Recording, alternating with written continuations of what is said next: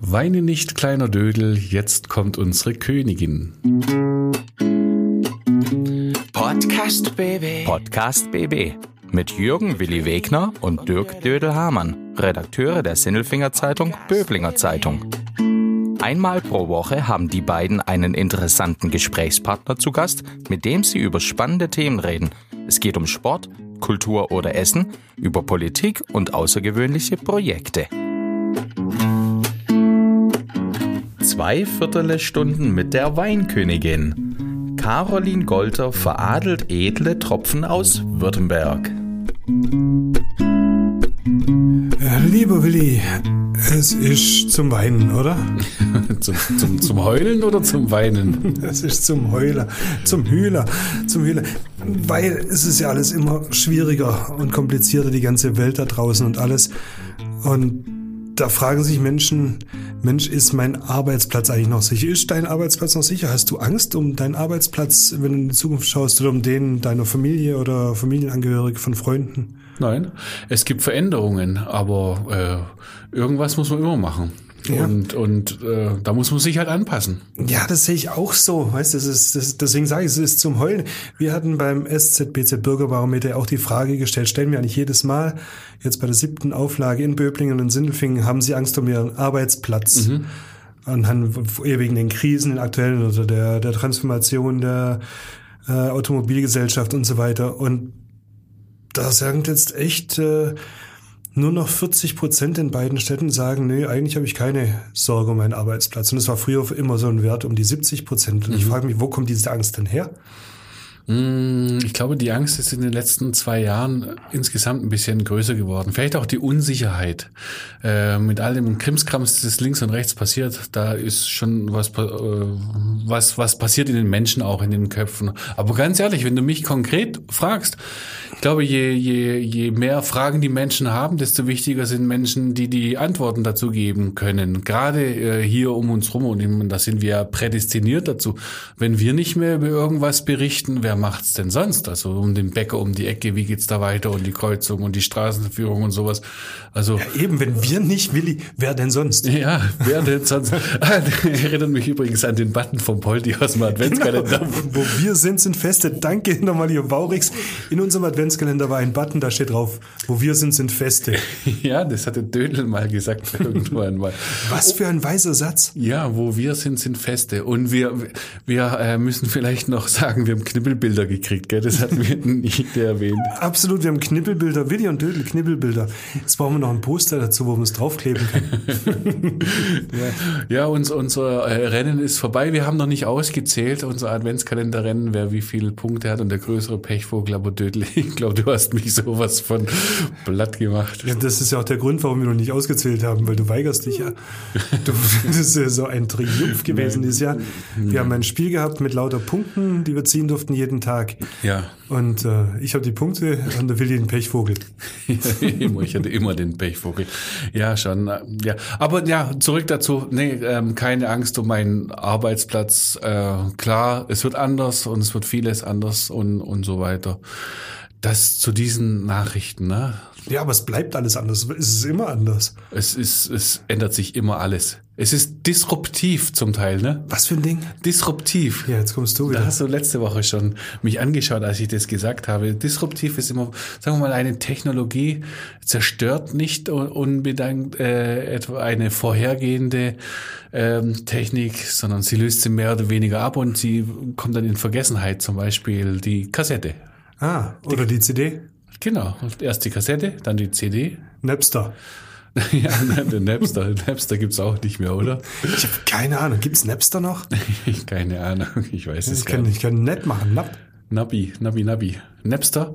Was war denn das eigentlich? Das war so eine Plattform, so eine Videoplattform im Internet, wo man dann irgendwelche Filme sich. Äh ja, du konntest, du konntest die Musikfiles runtersaugen. Ach, war das Musik? War und das irgendwann, Musik? Und irgendwann hat die Musikindustrie gemerkt, so hey, das kostet ja richtig Geld, wenn das jeder sich saugt und dann ja. wird es illegal und ja. kostenpflichtig und dann ja, alles also, anders. Alles wird anders. Alles anders, ja. Alles wird anders.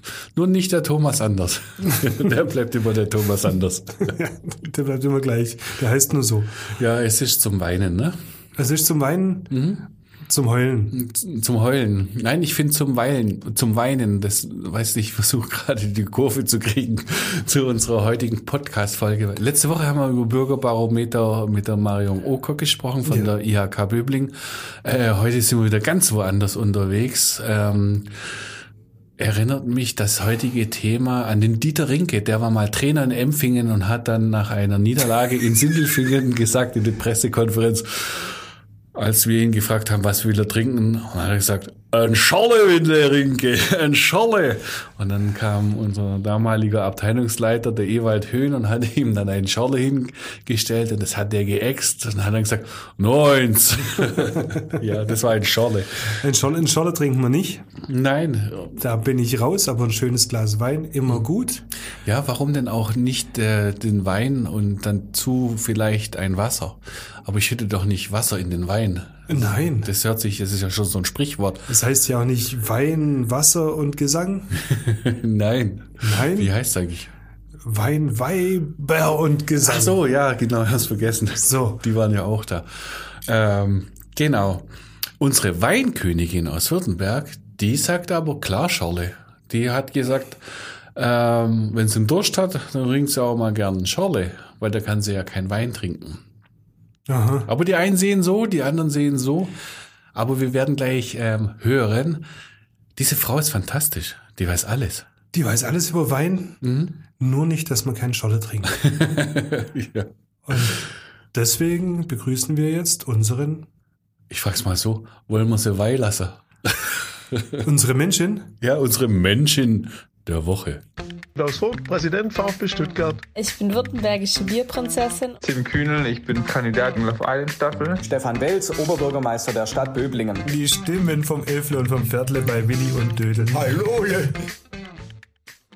Euer Durchlaucht. Wir sind sehr geehrt. Vielen Dank, dass du da bist. Caroline Golter, herzlich willkommen bei uns in unserem kleinen Studio. Sehr schön, dass du den Weg nach Sindelfingen gefunden hast. Ähm, aber eigentlich kennst du den, ne? Ja, also es war jetzt kein ungewohnter Weg für mich hierher tatsächlich. Wir hatten dieses Jahr schon mal ein Date. Nee, das stimmt gar nicht. Wir hatten im Dezember ein Date, aber das weißt du gar nicht.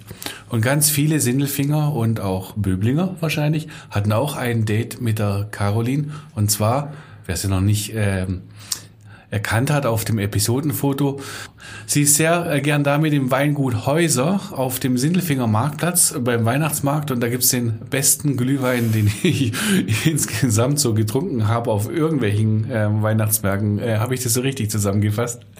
Wir bekommen tatsächlich vor allem in Weihnacht, also auf dem Weihnachtsmarkt hier in Sindelfingen immer dieses Feedback und das freut uns äh, total als Familienweingut. Ich glaube, wir sind auch seit über 20 Jahren jedes Jahr im Dezember hier beim Weihnachtsmarkt und freuen uns jedes Mal und ähm, sind total glücklich über das Feedback, was wir jedes Jahr bekommen. Dödel, Weiß, äh, Weißwein, Glühwein oder, oder einen roten? Was bist du? Da bin ich jetzt bei dem Punkt, ich bin beim Weißen. Ich auch. Aber ich war jetzt nicht in Sindelfingen auf dem Weihnachtsmarkt. Der fehlt mir zum Vergleich. Auf welchem Weihnachtsmarkt warst denn du sonst noch, dass du so vergleichen du, kannst? wir waren, wir waren zusammen schon auf dem Sindelfinger Weihnachtsmarkt, aber Ah. halt nicht dieses Mal. Also der, Der- der war gut. Ja, der ist ganz hervorragend. Der ist immer, der, der ist immer Mhm. unten beim Planidreieck. Ja, ja, da haben wir einen Glühwein oder zwei. Diverse. Diverse Glühli äh, getrunken und so weiter. Äh, was ist denn der Unterschied zwischen einem weißen und einem roten Glühwein? Ich weiß es. Der eine ist weiß, der andere ist rot. Nein, aber jetzt mal ganz ehrlich. Also in der schwarzen Tasse sieht man es tatsächlich gar nicht, weil wir haben ganz schwarze Becher. Wenn man da reinschaut, sieht man nicht, ob es äh, weiß oder roter Glühwein ist. Aber der Unterschied ist darin, dass der rote eher so richtig typisch winterlich, weihnachtlich gewürzt ist, also mit Nelken, mit Zimt, mit Anis und Orangen, Zitronen. Und der weiße Glühwein, wenn wir den genau gleich würzen würden, würde man wahrscheinlich gar nicht so einen großen Unterschied schmecken, weil die Gewürze schon großen Anteil, sag ich mal, vom, vom Glühweingeschmack ausmachen. Und deswegen machen wir da eher Zitrone, Vanille, Räubosch Gewürze rein. Aha. Jetzt dazu gleich mal eine Frage zwischendurch, du als, als Kennerin. Ähm, das heißt immer, von so roten Glühwein kriegt man dann irgendwann Kopfschmerzen und Sodbrennen und von weißem nicht. Stimmt das? Ich glaube, das hängt wirklich von jedem selbst ab. Ich kenne es von vielen, die sagen, sie vertragen Weißwein nicht so gut, weil der meistens säurebetonter ist und die Säure dann das Sodbrennen macht. Also ich glaube, das hat jeder anders. Beim Rotwein, der hat mehr Gerbstoffe, der hat vielleicht mehr Histamine durch die, durch die Reifung und das wiederum kann auch die Kopfschmerzen verursachen. Also ich glaube, da scheiden sich die Geister. Im Endeffekt, wenn man zu viel von beidem trinkt, ist nix, weil äh, Glühwein hat dann doch ein bisschen mehr Zucker auch noch als jetzt normaler Wein und viel Zucker macht auch viel Kopfschmerz. Von daher, ich glaube, die Menge macht das Gift. Nochmal so eine praktische Frage. Wenn ich so auf den Weihnachtsmarkt gehe und ich möchte irgendwo einen Rosé trinken, dann kriege ich den bei euch zum Beispiel erstmal gar nicht. Genau. Ähm, und wenn ich zu einem anderen Stand gehe und da gibt's einen Rosé, da heißt es ja nicht Rosé, sondern Punsch. Warum? Mm, Nicht unbedingt. Nein? Also es durfte bis, ich meine, letztes Jahr, Mitte, Ende letzten Jahres, war das vom Weingesetz her sehr streng reglementiert. Also das deutsche Weingesetz ist sehr umfangreich und alles, was nicht ausdrücklich erlaubt ist, ist automatisch verboten. So. Und bisher durfte laut Weingesetz es nur roter Glühwein oder weißer Glühwein heißen. Aber Rosé Glühwein, diesen Begriff, der war nicht erlaubt und somit verboten. Und seit Mitte, Ende letzten Jahres darf jetzt Rosé Glühwein auch endlich Rosé Glühwein heißen und nicht Rosalie oder Rosi oder irgendwelche Kunstnamen, die auf einen roséfarbenen Glühwein hindeuten. So, aber es darf jetzt Rosé-Glühwein heißen. Wenn du sogar solche Sachen weißt, äh, was weißt denn du eigentlich nicht über den Wein? Oder woher weißt du eigentlich so viel zum Wein? Du sitzt im Heulen. Ich weiß das alles nicht. Es wäre ja aber auch ehrlich gesagt komisch, wenn ihr als äh, Journalisten jetzt irgendwie hier den absoluten Durchblick in Sachen Wein hättet. Ich habe das ja auch nicht über euren Job. Ja, wo hast du denn her? Genau, ich Erzähl bin auf dem. Weingut aufgewachsen. Also seit ich denken kann, äh, spielt Wein bei uns eine große Rolle im Familienweingut natürlich und äh, bin da aufgewachsen, jeden Tag auf dem Hof mit äh, meinem Papa, mit meiner Mama, mit meinem Bruder, der jetzt auch ähm, schon seit vielen Jahren im Weingut arbeitet. Und deswegen war Wein für mich schon immer allgegenwärtig und habe dann nach dem Abi so einen kurzen Ausflug gemacht und mich dann doch für was anderes interessiert und habe da im Rettungsdienst gearbeitet als Rettungssanitäterin und mich dann aber nach zwei Jahren ja, mit der Frage beschäftigt, wohin möchte ich dann irgendwie langfristig gehen? Wie stelle ich mir so meinen Lebensentwurf vor? Und da war dann doch der Wein im Fokus. Und dann habe ich mich für ein Studium der internationalen, des internationalen Weinmanagements in Heilbronn entschieden und habe dann dort vier Jahre lang studiert. Und wie es sich für so eine Königin gehört, vereinigst du jetzt ja auch Reiche, ne? Also du kommst aus dem Remstal und hast ähm, deine Liebe gefunden beim Weingut Golter.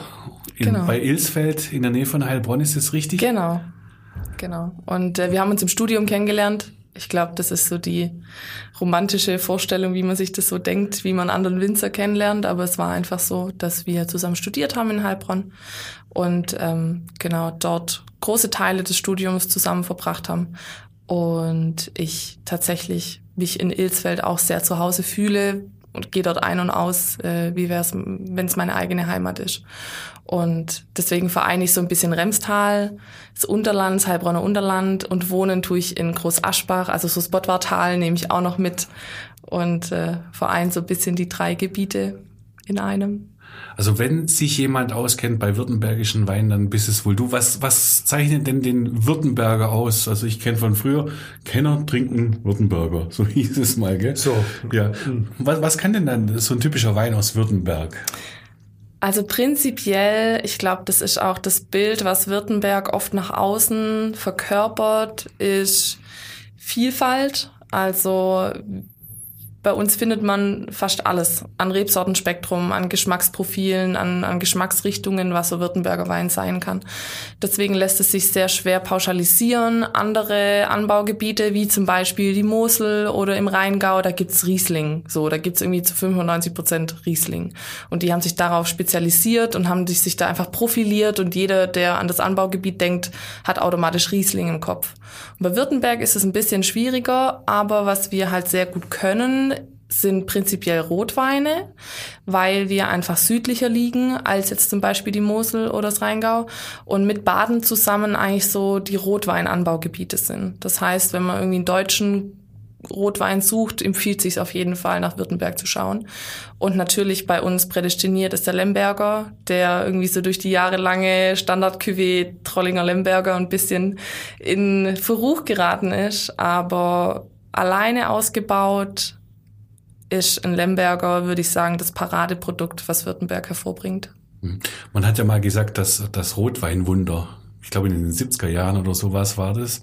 Äh, bis dahin hat es nicht so ganz funktioniert mit den roten Weinen. Da hat man es halt gemacht wie früher und hat. Erklär mal, was ist denn anders als damals? Warum machen wir denn heute so einen wundervollen Rotwein und haben es früher nicht hingekriegt? Das muss doch irgendwas mit der Maische zu tun haben, die man da früher ausgekocht hat und da den Saft reingeschmiert hat und dann hat man eine Marmelade gehabt und keinen Wein. Ja, kann man heute immer noch so machen. Also durch eine Maischeerhitzung bekomme ich einfach diese marmeladigen, gekochte Erdbeere, gekochte Himbeere, Sauerkirschmarmelade, Aromen. Das findet man heute immer noch so. Muss ich halt dann machen, zum Beispiel, wenn das Lesegut nicht ähm, zu 100 Prozent gesund ist. So, dann mache ich eine Maischeerhitzung, dass ich einfach diese diese fauligen Anteile im Lesegut eliminiere, indem ich das einmal alles hochkoche, dann ist einmal alles Schicko und dann kann ich da Wein draus machen.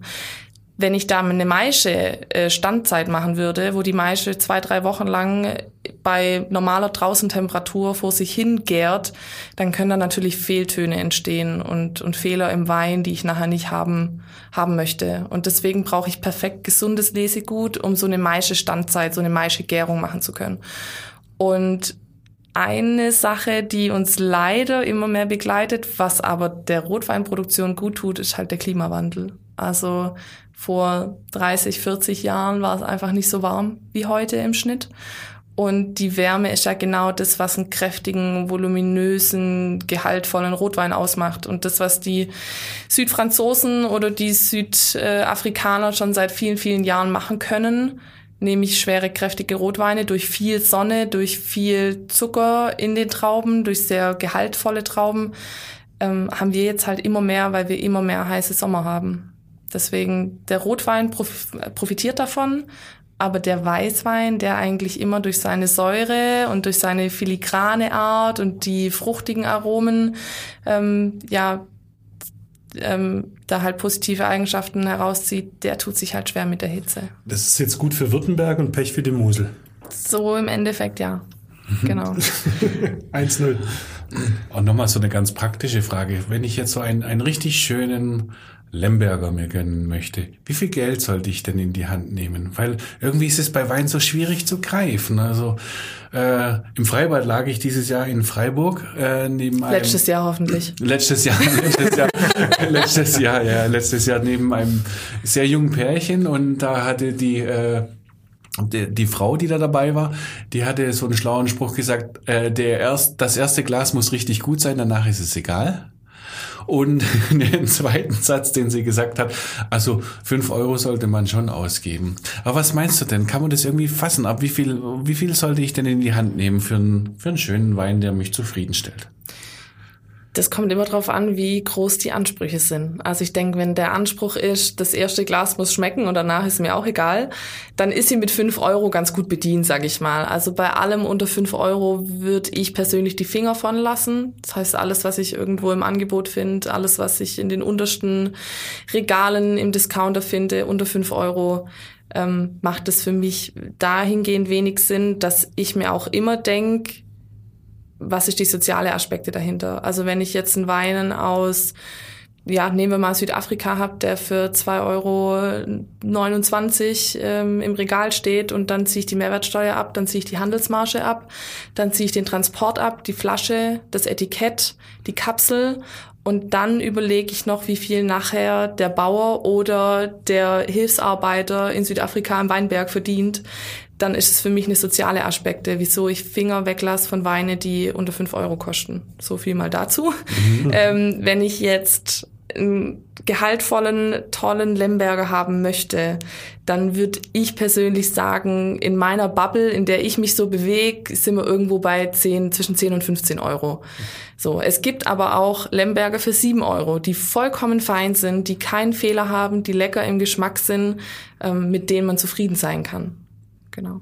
Jetzt haben wir jetzt schon eine ganze Menge gelernt und man hört raus, du hast ordentlich was auf dem Kasten. Ich habe so das Gefühl, eine Weinkönigin muss mehr können als früher. Bussi Bussi geben, neben anderen Lächeln Menschen. und winken. Ja, was, was, muss machst man, du denn? Genau. Was muss man eigentlich können, um Weinkönigin zu sein? Wenn du kommst jetzt hierher, hast du nicht mehr eine Krone auf. Die Krone, die liegt immer in meinem Auto. genau. Ähm, es dreht sich nicht nur darum, wie gesagt, dass man eine Krone auf dem Kopf hat und äh, lächelnd und winkend neben irgendwelchen wichtigen Menschen steht. Ähm, jede von uns kann das Amt so gestalten, wie sie will. So viel mal dazu. Also wir bekommen da keinerlei äh, Vorschriften oder was auch immer, sondern wenn man den Titel hat, dann kann man mehr oder weniger das Amt gestalten, wie man, wie man möchte. Natürlich muss ich da erstmal durch die Wahl durch. Die Wahl besteht daraus, dass es zuerst eine Fachbefragung gibt, ähm, wo jede Kandidatin einzeln mit der Jury in einem Raum sitzt.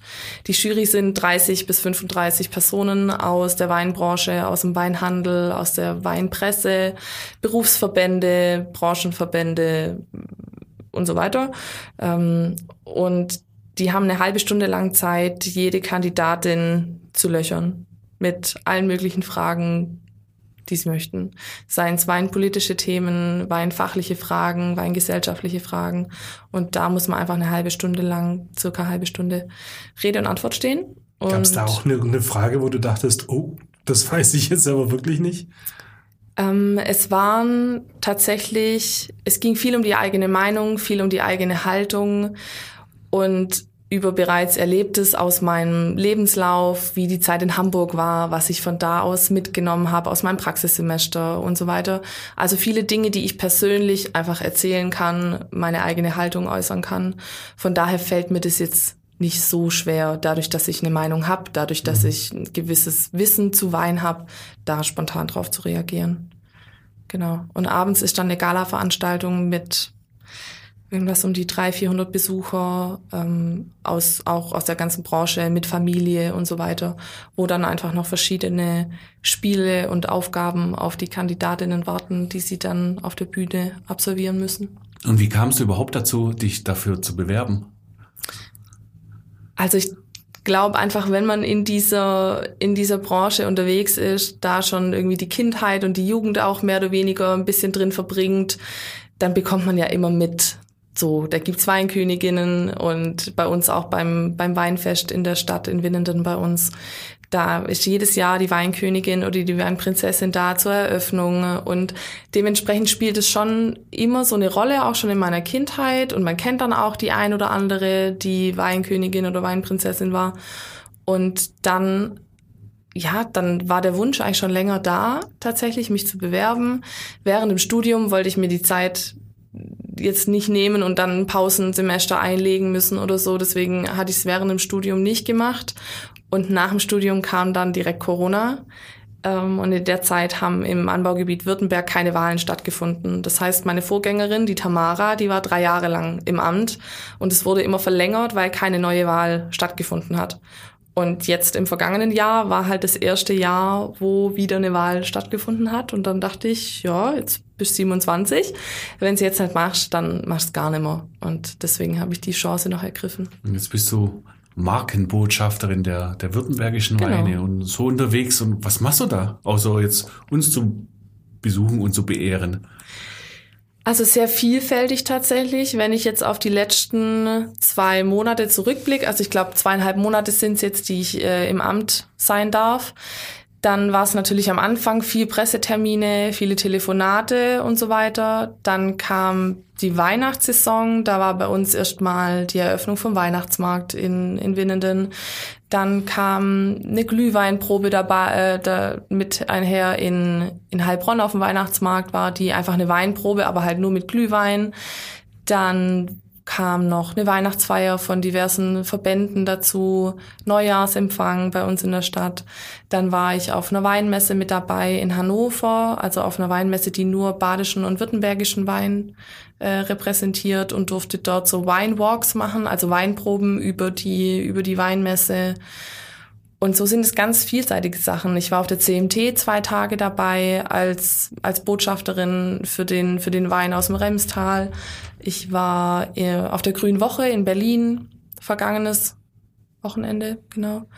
und durfte da bei einem Empfang in der Landesvertretung Baden-Württemberg dabei sein und bei einem äh, bei einer Talkrunde über Weinbau mit unserem Ernährungsminister Peter Haug teilnehmen und deswegen ist es schon vielseitig zwischen Fest, Weinproben und doch auch weinpolitische Veranstaltungen.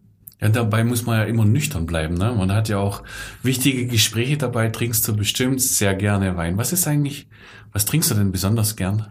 Ich trinke sehr gerne, ich bin eher Team Weißwein, mhm. ähm, weil Rotwein mir einfach sehr zu schaffen macht. Also ich werde schnell müde von Rotwein und ähm, ich ja, sind auch bei der, bei der Kopfweh-Problematik vom Anfang, deswegen bin ich lieber beim Weißwein. Und da mag ich schon schlanke, filigrane, spritzige, fruchtige Weine. Also ich bin großer Fan von einem Riesling und ähm, der hat einfach eine gute Säure, der hat eine Frucht, der ist nicht so plump und fett, sondern macht halt irgendwie Spaß noch beim zweiten Glas und das trinke ich sehr gerne. Mir macht es immer wahnsinnig Spaß, wenn ich so, so Weinkenner, Experten höre, wie die Weine beschreiben. Die schmecken es an, dann schmecken sie immer Sachen raus, wie da die Erde und dieses Gemüse und, und diese Frucht und dieses Kraut. Manchmal tun sie mir aber auch leid, weil manchmal haben sie auch einen Apfel in der Nase. Ja, irgendwie, ja. Oder aber noch lieber Apfel als Gemüse. noch, noch, ja. noch Schlimmeres. Wo, wo, und ich verstehe immer nie, wo, woher, woher kommt sowas? Also ich schmecke immer nie was raus. Ich gebe mir manchmal echt Mühe. Und, und du trinkst gerne Wein. Und ich trinke gerne Wein und manchmal auch zu viel. Ähm, aber, aber ich schmecke immer nie diese Aromen fein raus. Manchmal so ein bisschen Beere oder so, aber. Das ist ja schon mal ein guter Weg. Also es ist viel Übung, wirklich. Also ich glaube, eine gewisse äh, Begeisterung dafür muss man schon haben, jetzt Wein probieren zu wollen und da rauszufinden, was man da jetzt für Aromen schmeckt und riecht.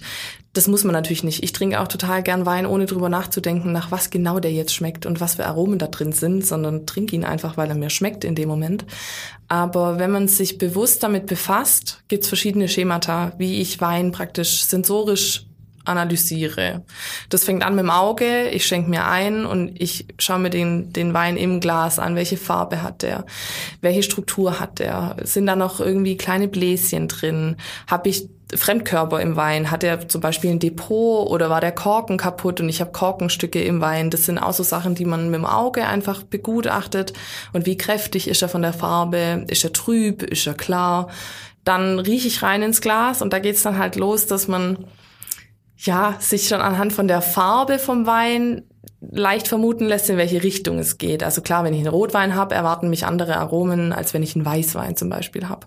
Und dann gibt's auch Hilfen, wenn man das tatsächlich üben möchte, so Aromaräder, wo einfach ganz, ganz, ganz viele Richtungen, in die es gehen kann, beschrieben sind, die Aromen genannt sind und man dann mit der Hilfe, die man dann vor sich liegen hat, viel einfacher auf die Sachen kommt. Also vielleicht ging es euch auch schon so, dass wenn ihr irgendwo wart und ihr habt einen Rotwein getrunken und irgendeiner sagt, oh, mh, mm, der schmeckt aber nach schwarze Johannisbeere, in dem Moment genau macht es bei euch auch einen Klick und ihr denkt, ah ja, Jetzt, wo er es sagt, riecht es auch. Mhm. Und das ist einfach so eine kleine Hilfe, wenn man das schon vor sich hat und bisschen suchen kann, ah, was für Aromen könnten das sein, dann fällt es einem einfacher. Und so kann man üben. Im Geschmack genau das Gleiche, wenn man den Wein dann probiert.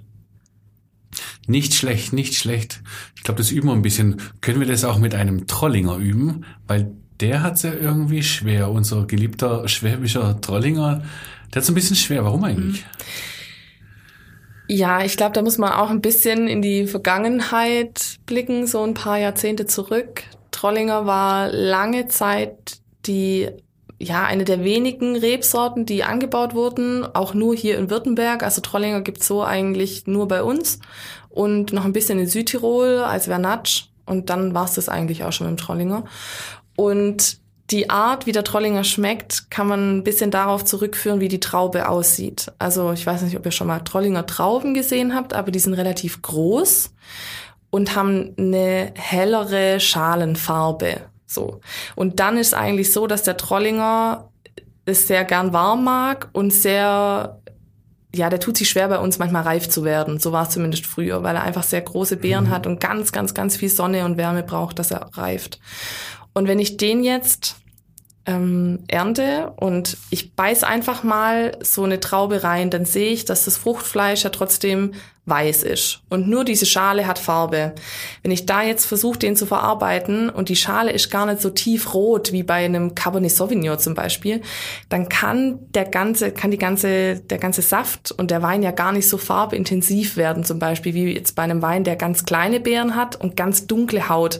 Da ist ja das Verhältnis zwischen Fruchtfleisch und Schale ein ganz anderes wie beim Trollinger. Und dann habe ich noch ein Jahr, was nicht ganz so heiß war und dann wird es eigentlich fast ein Rosé, wenn ich das abpresse, weil ich diese Farbe Farbe und auch diese Gerbstoffe aus den Schalen gar nicht hab, wie bei, einem, bei einer anderen Rebsorte. Und dann früher hat man halt immer auf Masse gearbeitet, dann hingen da halt viel zu viel Trauben in einem Weinberg und dementsprechend hat die Rebe ja gar nicht so viel Kraft, jeder einzelne Stock, um da jetzt jede Traube voll auszureifen. Und wenn ich da jetzt zum Beispiel eine Ertragsreduktion mache, wie es ja heute gang und gäbe ist, dann hat die Rebe ja viel mehr Kraft für jede einzelne Traube, heißt die aber, auszureifen. der Wein wird dann auch teurer und das zahlen dann die Leute nicht mehr. Genau, jetzt beim Trollinger bewegen wir uns da noch in einem ganz akzeptablen Rahmen. Also ich würde mal sagen, ein Trollinger in der Literflasche aus Württemberg kriegt man irgendwo zwischen fünf und sechs Euro. Also das ist ja noch im Rahmen, sag ich mal. Klar war wir da früher deutlich günstiger, aber dann war es halt auch eher ein Rosé, der nicht wirklich viel Geschmack hatte und jetzt auch nicht so der beste Rotwein war, sondern halt eher so ein ganz leichter Rosé.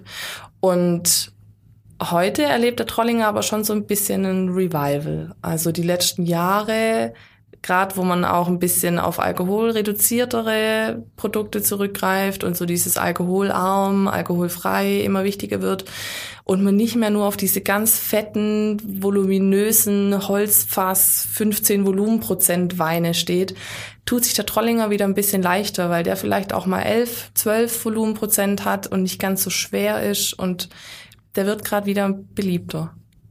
Na, das ist doch auch irgendwie gut. Das ist äh, Trollinger gut. Mhm, Trollinger besser. Besser ist das.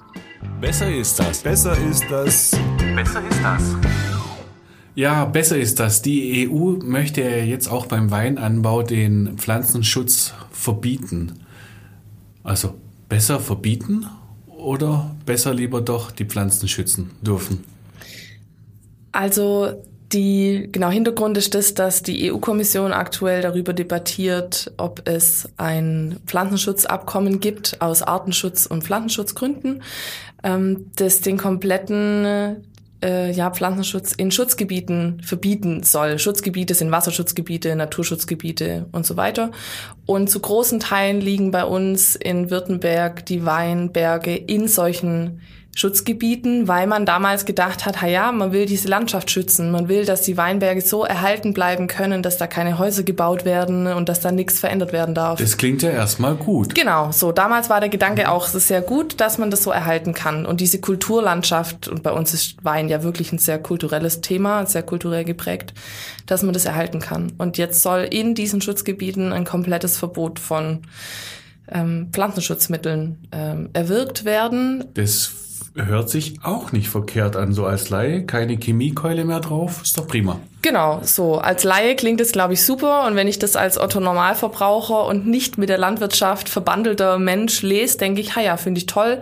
Das schützt die Umwelt, das schützt die, die, die, die Pflanzen, die Tiere, wunderbar. Aber man darf auch keinen biologischen Pflanzenschutz mehr betreiben. Also gar nichts. Wir spritzen bei meinen Eltern im, im Weingut, wir sind biologisch zertifiziert und wir spritzen Sachen wie Backpulver.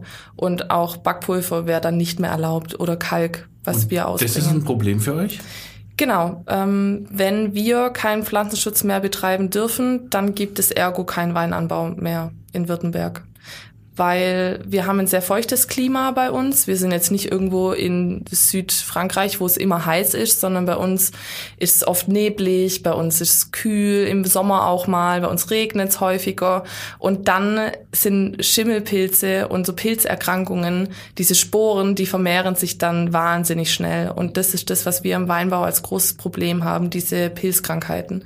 Ist der Käse schon gegessen? Oder? Der Käse ist noch nicht gegessen. Nee, das ist aktuell in der Debatte. Aber mir ist es einfach sehr wichtig, dass auch Leute, die jetzt nicht direkt damit ja konfrontiert werden, trotzdem wissen, um was es geht, weil im Endeffekt möchten wir alle heimische Produkte haben, möchten wir heimische Lebensmittel haben. Und das Ende, ja, das Endergebnis, wenn wir keinen Pflanzenschutz mehr betreiben dürfen, wäre kein Weinanbau mehr bei uns. Sprich, wir müssten dann Wein importieren, noch mehr, als wir es ohnehin schon tun. Und ich glaube, dass dieser große Import, Export weltweit ähm, nicht die Lösung ist, um die Umwelt zu schützen. Ja, und das kann auch einer angehenden deutschen Weinkönigin. Warten wir ab, wie die Wahl ausläuft. Du, du, du stehst da nochmal zur Wahl, ne? Genau, im September äh, findet die Wahl zur deutschen Weinkönigin statt. Und wer nimmt da noch teil? So sind dann so Weinkönigin Baden, Weinkönigin genau, noch? Genau, also alle, alle Gebietshoheiten oder Gebietsköniginnen aus allen 13 Anbaugebieten in Deutschland. 13? 13. Ja, also da würde ich sagen, da wünschen wir viel Glück. Dankeschön. Können wir auch abstimmen? Das funktioniert nicht, nein. Der SWR ähm, hat seit letztem Jahr die Möglichkeit geschaffen, dass in der allerletzten finalen Runde auch die Zuschauer mitentscheiden dürfen. Na dann. Drücken wir mal die Daumen und sagen vielen Dank, es war uns eine Ehre. Ich habe zu danken. Podcast BB. Ein Angebot von Röhm Medien.